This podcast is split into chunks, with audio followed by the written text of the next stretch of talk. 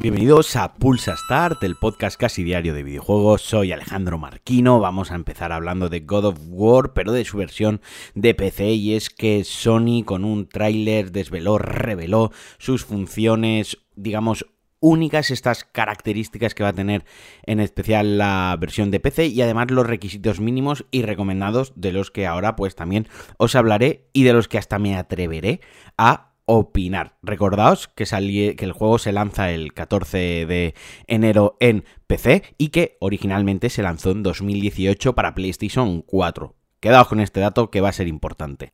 Las tecnologías que va a aportar, las mejoras que va a tener esta versión de compatibles de PC tres años después, pues para empezar lo, habitual ya, 4K, resolución 4K nativa, tendrá frame rate desbloqueado, es decir, si tenéis un monitor de 144 Hz, pues lo podréis aprovechar y además también será compatible con la tecnología NVIDIA de LSS, que ya sabéis que es esta tecnología, es esta movida de una IA que va mejorando el rendimiento, va ajustando las opciones gráficas y la, y la resolución sin que apenas eh, lo perciba, o sea, que pierda calidad, pero que el jugador no lo perciba. Vaya, una cosa muy guay, pero que yo nunca he llegado a entender muy bien cómo funciona. Sé que está ahí, es como el oxígeno, sé que está ahí, sé que funciona, sé que va bien, pero hasta ahí.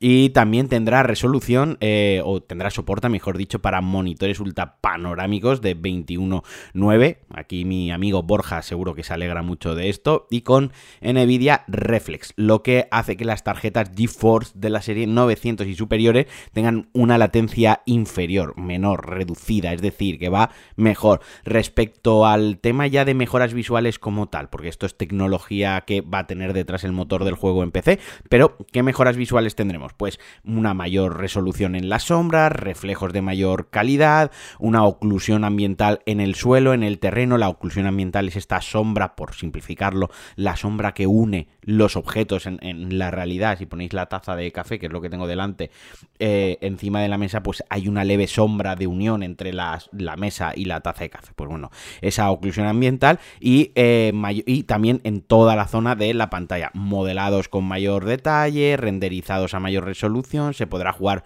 eh, con HDR en televisores y en monitores, que bueno, esto ya lo tenía el original en PlayStation 4 Pro, y además pues lo típico, se podrá personalizar la interfaz. Esto sí, está chulo, será compatible con los, con los DualSense si los conectáis al, PC. Y en cuanto a los requisitos eh, de PC, la verdad que mínimos pide una GTX 960 de 4 GB y un Intel i5 de 4 núcleos, un AMD Ryzen 3200 y 4 GB de RAM. Esto sería para jugar a 720p y a 30 frames en bajo. Y si nos vamos a Ultra, que sería 4K y 60 frames con todo desbloqueado ultra, pide una RTX 3080 de 10 eh, GB de VRAM y luego pide un i9 o un Ryzen 9 y 16 GB de RAM. Yo, honestamente, creo que para un juego de PlayStation 4 de 2018, aquí se han flipado. O sea, o no han hecho mucho trabajo de optimización, o va a ser la repollísima. O sea, igual se ve mejor que, que el God of War Ragnarok, que el, que el siguiente, ¿no? O sea, a mí me parece que es un poco exagerado, como digo, para un juego que lo movía una PlayStation 4 en 2018 a un nivel increíble.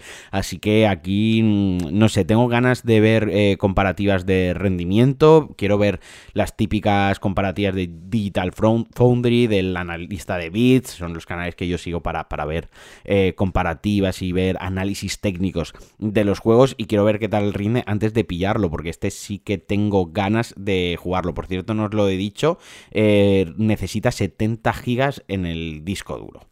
Y ahora voy a hablar de un rumor, aunque sabéis que no me gusta mucho hablar de rumores, pero bueno, como el juego ya ha arrancado el desarrollo, a ver, eh, Ubisoft ya está con una nueva entrega de Splinter Cell, está en una fase muy temprana del desarrollo y del proyecto está casi casi naciendo, pero ya se va sabiendo o se va rumoreando o se va filtrando algo de información y puede ser que Ubisoft estuviese planteando algo al estilo Assassin's Creed en cuanto a mundo abierto, pero obviamente en el sigilo y en las habilidades, en la historia, en el mundo de Sam Fisher. A mí esto mm, no me acaba de. no me acaba de convencer. Dicen que sería eh, una versión de Assassin's Creed totalmente de sigilo, pero un mundo abierto más al estilo Halo Infinite, que no es un mundo abierto como tal tan vasto, sino que tiene como unos objetivos secundarios dentro de una región, quizás rollo el Gorre con Wildlands, algo, un híbrido de este estilo. A ver, a mí me encantan, me encantan los Splinter Cell,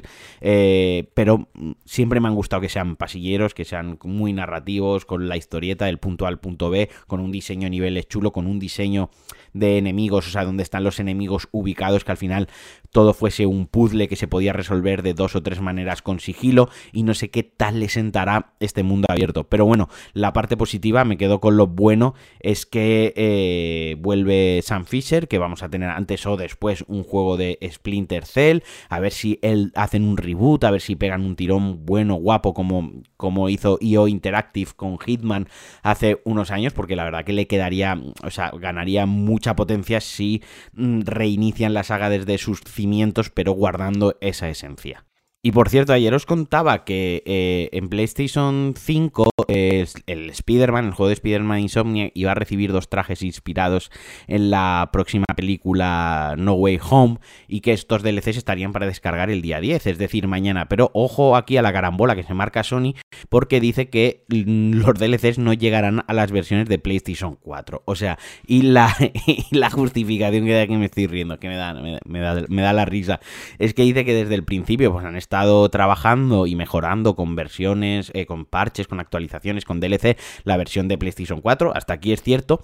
Pero claro que cada parche ha sido técnicamente más complejo, superior y ataca o eh, frustra o merma el rendimiento en streaming del disco duro de PlayStation 4. Así que por esto no hay skins, skins, ojo, skins, que por esto dicen que en PlayStation 4 no sale, que simplemente para PlayStation 5. Eh, A mí te tienes que reír porque la verdad es que hay veces que nos toman por gilipollas. Y ya que estoy con Sony y antes de salirme un par de cositas más que tengo por aquí anotadas para hoy, la campaña de comunicación de Horizon Forbidden West me está pareciendo extrañísima porque estos días, hace el 6, hace 3 días, en el blog oficial de PlayStation eh, lanzaron un post hablando del combate, del sigilo de Horizon Forbidden West y enseñándolo con unos mini clips al estilo GIF de, de, de nada, de 3 segundos y no sé, lo está haciendo fatal Sony. Parece que quiera boicotear el propio juego.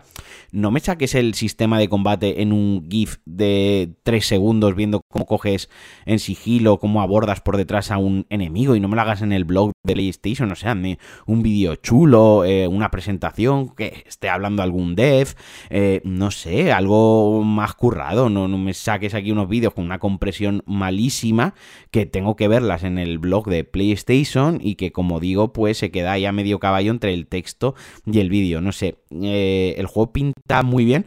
Ya os lo he dicho, yo soy súper fan de la primera entrega, me encantó, me flipó esta la encuentro, por lo menos lo que se ha visto hasta ahora, que puede ser que me con mis palabras, algo continuista. Le pido que el combate cuerpo a cuerpo lo mejoren, porque eso sí era muy coñazo en la primera entrega, pero por lo general lo veo todo bastante continuista, incluso en el tema gráficos, que habrá alguien que me Alejandro, pero si Marquino se ve súper guapo cuando va buceando, sí, pero es que creo que ahí hay más, eh, más mérito del, del apartado y el diseño artístico, de los responsables del diseño artístico y el diseño de mundo, que técnicamente que el, el puro músculo del juego. Espero equivocarme en este aspecto, o sea, creo que va a ser un juegazo que va a estar muy guay, y la historia va a molar mucho. Yo me lo voy a comer con patatas fritas porque me encantan este tipo de juegos. Pero no sé, creo que la comunicación está siendo muy fría. No sé si os da la misma impresión que a mí, me lo podéis comentar. Pero me gustaría que, que Sony le estuviese dando más apoyo al, al juego. Y para acabar esta noche, los de Games Awards 2021, que se celebran de las 2 de la mañana a las 5 de la mañana, hora española, es decir, o sea, son el día 10 de la madrugada del 9 al 10. Hay que trasnochar, hay que yo me voy a poner la alarma, me intentaré quedar, pero eh, los Games Awards me dan igual. Vamos a poder ver el primer tráiler de la película de Sonic 2 que ya han sacado el cartel.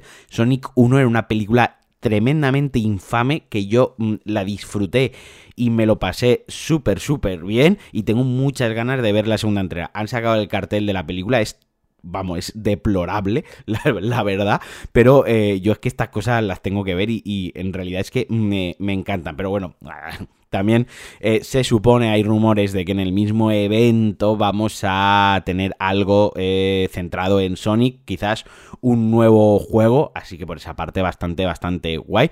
Como os digo, eh, los Games Awards son esta noche, del, de las 2 a las 5 de la mañana, o sea, mm, preparaos bien de café y ya sabéis, un repasito rápido, juego del año GOTY, Deadloop y Take Two, Metroid Dread, Psychonauts 2, Ratchet Clan, Resident Evil 8, eso como eh, juegos GOTI. Luego hay como 37.342 eh, categorías, eh, rollo hasta mejor juego en constante evolución, juego más anticipado, contenidos, creadores de contenido, que ahí está Ibai, está nominado, mejor juego de eSports, mejor evento, y bueno, hay, hay de todo.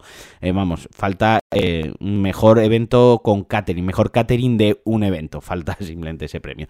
Y nada, hasta aquí el Pulsar de hoy, mañana os contaré qué tal han ido los Games Awards, a ver si se cumple lo que se ha comentado de que va a haber cuatro anuncios de juegos que entran en el Game Pass, parece bastante interesante, y algún anuncio, a ver si nos dejan caer algún trailer, algún gameplay de algo chulo, de algo que tengamos ganas, hype, o si por el contrario acaba siendo una promo de tres horas el evento como ya ha pasado otros años. Os mando un beso muy fuerte, soy Alejandro Marquino, ya sabéis, si queréis colaborar conmigo, patreon.com barra Alejandro Marquino, abrazote y hacer cosas, a disfrutar del día, a aprovecharlo, a trabajar y a jugar a videojuegos. Adiós. Thank you.